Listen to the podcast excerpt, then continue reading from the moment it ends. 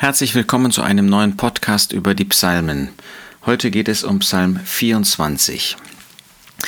Wir haben uns mit den Psalmen 22 und 23 beschäftigt. Psalm 22 zeigt uns den Herrn Jesus als den guten Hirten, der sein Leben gelassen hat für die Schafe.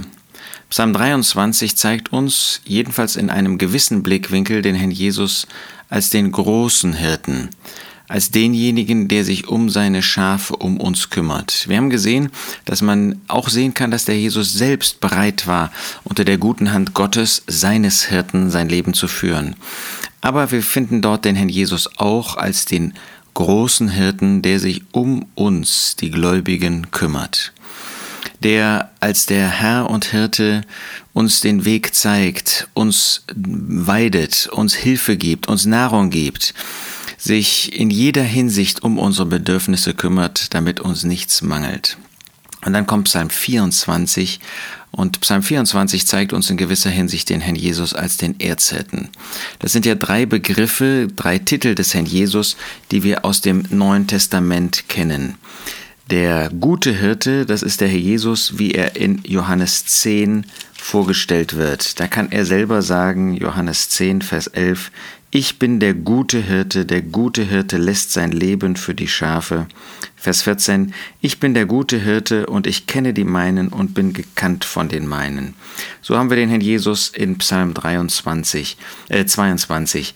Er, der sein Leben gelassen hat, der dort am Kreuz von Golgatha für uns gestorben ist.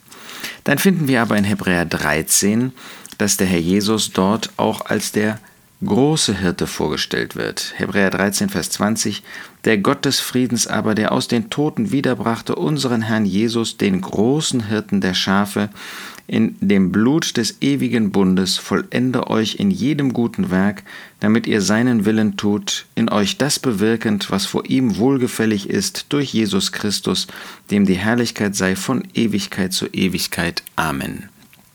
Das ist der Herr Jesus, kurz gesprochen, der uns hier auf dieser Erde führt, damit wir den Willen Gottes tun, damit wir solche sind, die Gott verherrlichen. Deshalb ist er jetzt vom Himmel aus auch tätig für uns, die Seinen, der große Hirte, der uns führt, der uns anleitet, zu Gottes Ehre zu sein. Aber dann in 1. Petrus 5 lesen wir, dass Petrus die als der Älteste Mitälteste, die Ältesten unter den Empfängern ermahnt, als Älteste zu leben, die Herde Gottes zu hüten zur Verherrlichung des Herrn, ohne Zwang, nicht für Gewinn, nicht als solche, die herrschen, und dann fügt er hinzu in Vers 4, und wenn der Erzhirte offenbar geworden ist, so werdet ihr die unverwelkliche Krone der Herrlichkeit empfangen. Das heißt, es gibt Lohn.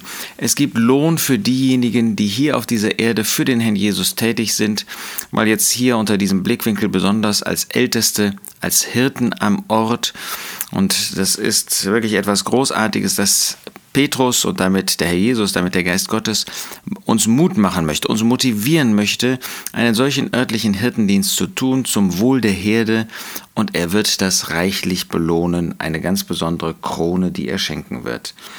Und dieses dieser Lohn, den wird es im tausendjährigen Reich geben. Das heißt, am Richterstuhl des Christus wird er uns diesen Lohn verleihen, aber er wird dann sichtbar werden, wenn er mit uns kommt und in uns, 2. Thessalonicher 1, verherrlicht wird.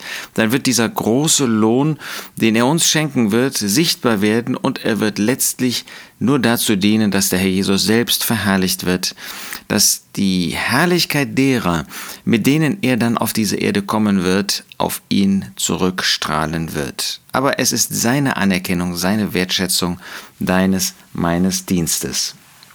Und von diesem tausendjährigen Reich spricht Psalm 24. Wieder von David ein Psalm. Des Herrn ist die Erde und ihre Fülle, der Erdkreis und die darauf wohnen. Ja, wenn er wiederkommen wird, dann wird alles ihm zu Gebote stehen. Dann wird er verherrlicht werden, da wird er der Herrscher sein. Das, was ihm nicht gegönnt worden ist, während er hier auf dieser Erde als Knecht, als Diener Gottes, als abhängiger Mensch lebte, das wird dann sein Teil sein. Dann wird man vor ihm niederfallen, dann wird ihm alles gehören. Ähm, Gott hat ihm dieses Recht gegeben, Psalm 2, Vers 8, fordere von mir und ich will dir die Nationen zum Erbteil geben und die Enden der Erde zum Besitztum.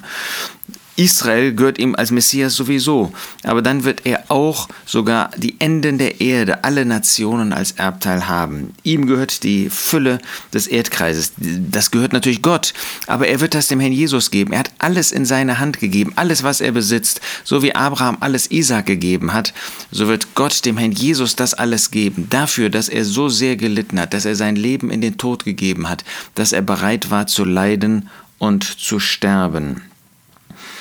Dann wird über diejenigen in diesem Psalm gesprochen, die auf der Seite des Herrn Jesus stehen, dann werden ihre Kennzeichen ähm, vorgestellt, zum Beispiel in Vers 4, der unschuldiger Hände und reinen Herzens ist, der nicht zur Falschheit seiner See seine Seele erhebt und nicht schwört zum Trug, der wird auf dem Berg des Herrn stehen, der wird mit dem Herrn Jesus herrschen, der wird mit dem Herrn Jesus regieren.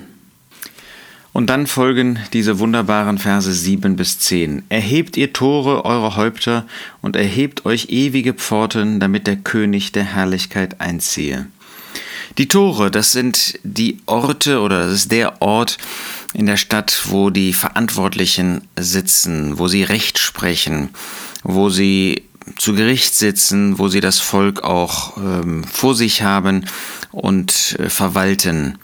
Die, die Verantwortung haben, sie sollen sich erheben. Denn da ist der König der Herrlichkeit. Wer ist dieser König der Herrlichkeit? Das ist nur einer. Wer ist dieser König der Herrlichkeit? Der Herr stark und mächtig, der Herr mächtig im Kampf.